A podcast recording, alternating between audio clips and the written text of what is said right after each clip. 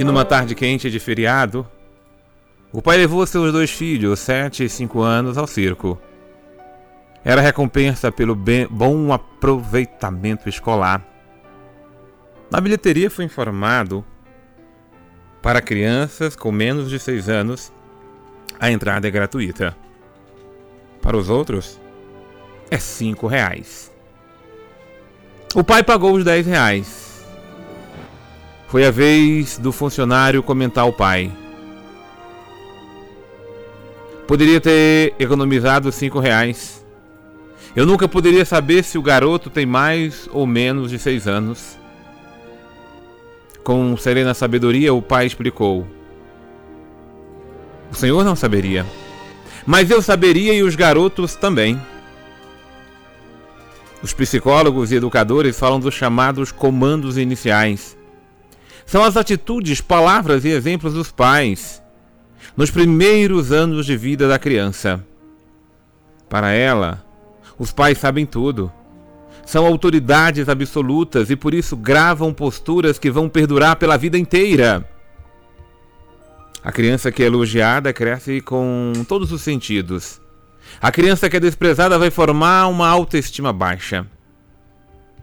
A pais que incentiva os filhos no caminho errado e os ensinam a não levar desaforos para casa. Se um colega te ofendeu na escola, amanhã acerte um soco nele.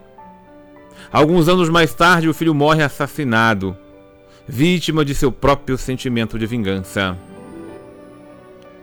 Padre Charbonnet escreveu um dia uma mensagem para os pais. Ele afirmou: Só uma vez nosso filho terá três anos e estará doido para sentar em nosso colo. Só uma vez ele terá cinco anos e quererá brincar conosco. Só uma vez terá dez anos e desejará estar conosco em nosso trabalho. Só uma vez ele será adolescente e verá em nós um amigo com quem conversar.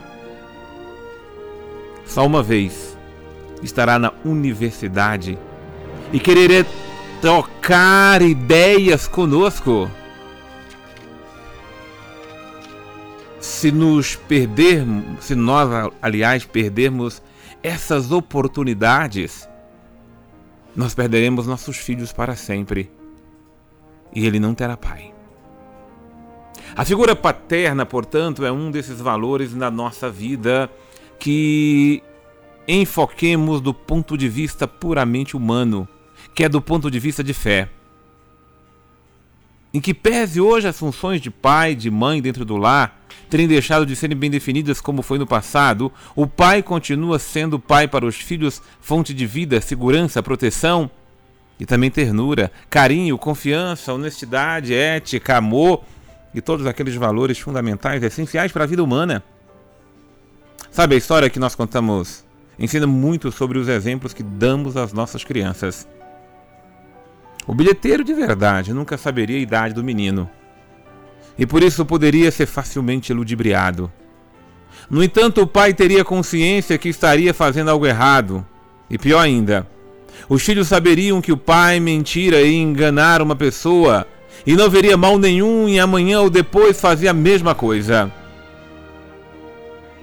O Brasil, o mundo enfrenta um agravamento crítico, ético, e certamente a educação dada pelos pais tem sua parte na responsabilidade. Diariamente, nós vemos, escutamos e até admiramos figuras do mundo político e empresarial apelando para a mentira, para a falsidade, para a corrupção, para o engano e para a ilusão.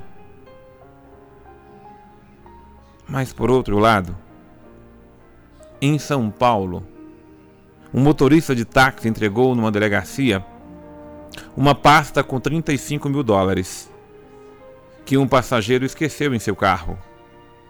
Certamente isso tem a ver com os exemplos que essas pessoas aprendem de seus pais, para o bem ou para o mal. Que herança! Que exemplo você tem deixado para os seus filhos? O que de fato você tem ensinado a eles? o que eles têm aprendido com você. Cuidado com aquela história, velha e maldita história, que é apenas uma mentirinha, que é apenas uma coisa pequena. Tem coisa pequena que estraga a vida inteira.